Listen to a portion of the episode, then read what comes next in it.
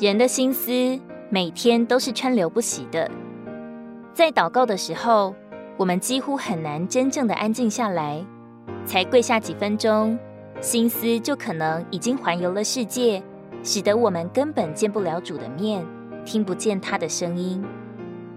读圣经的时候，我们的心思也一刻不停歇。他不是叫我们好奇怀疑，就是让我们分神厌倦。有时候，圣经捧在手中好长时间，却根本不知道自己读的是什么。还有，在聚会中，我们的心思也是不断的游走；与人交谈时，也在上窜下跳；静默独处时，我们的心思也停不下来，牵引着我们。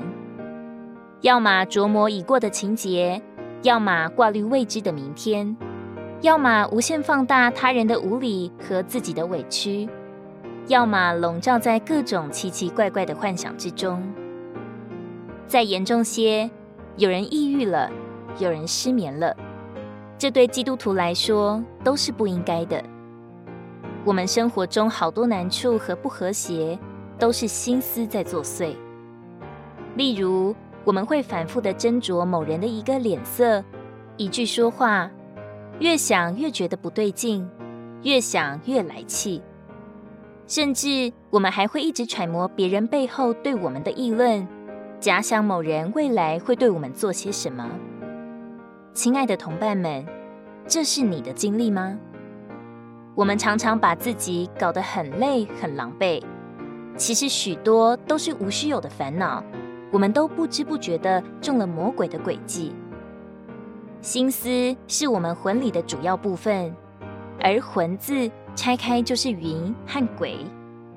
我们若是沉迷于魂里的感觉，就是在不停的跟魔鬼对话，甚至是接受他的提议，相信了他的谎言。撒旦借着我们的心思，将这些注射到我们的里面，借此诱骗了我们。有些莫名其妙的想法要进到我们里面的时候，我们要学会拒绝，借着转向主和主的话，使自己的心思不被霸占。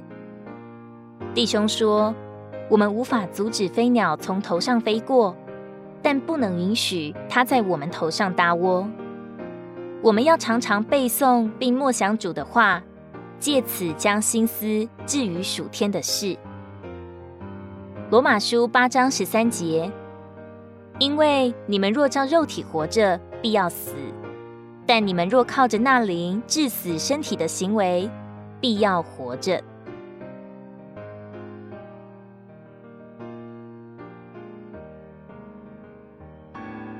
如果你喜欢我们的影片，欢迎在下方留言、按赞，并将影片分享出去哦！天天取用活水库，让你生活不虚度。我们下次见。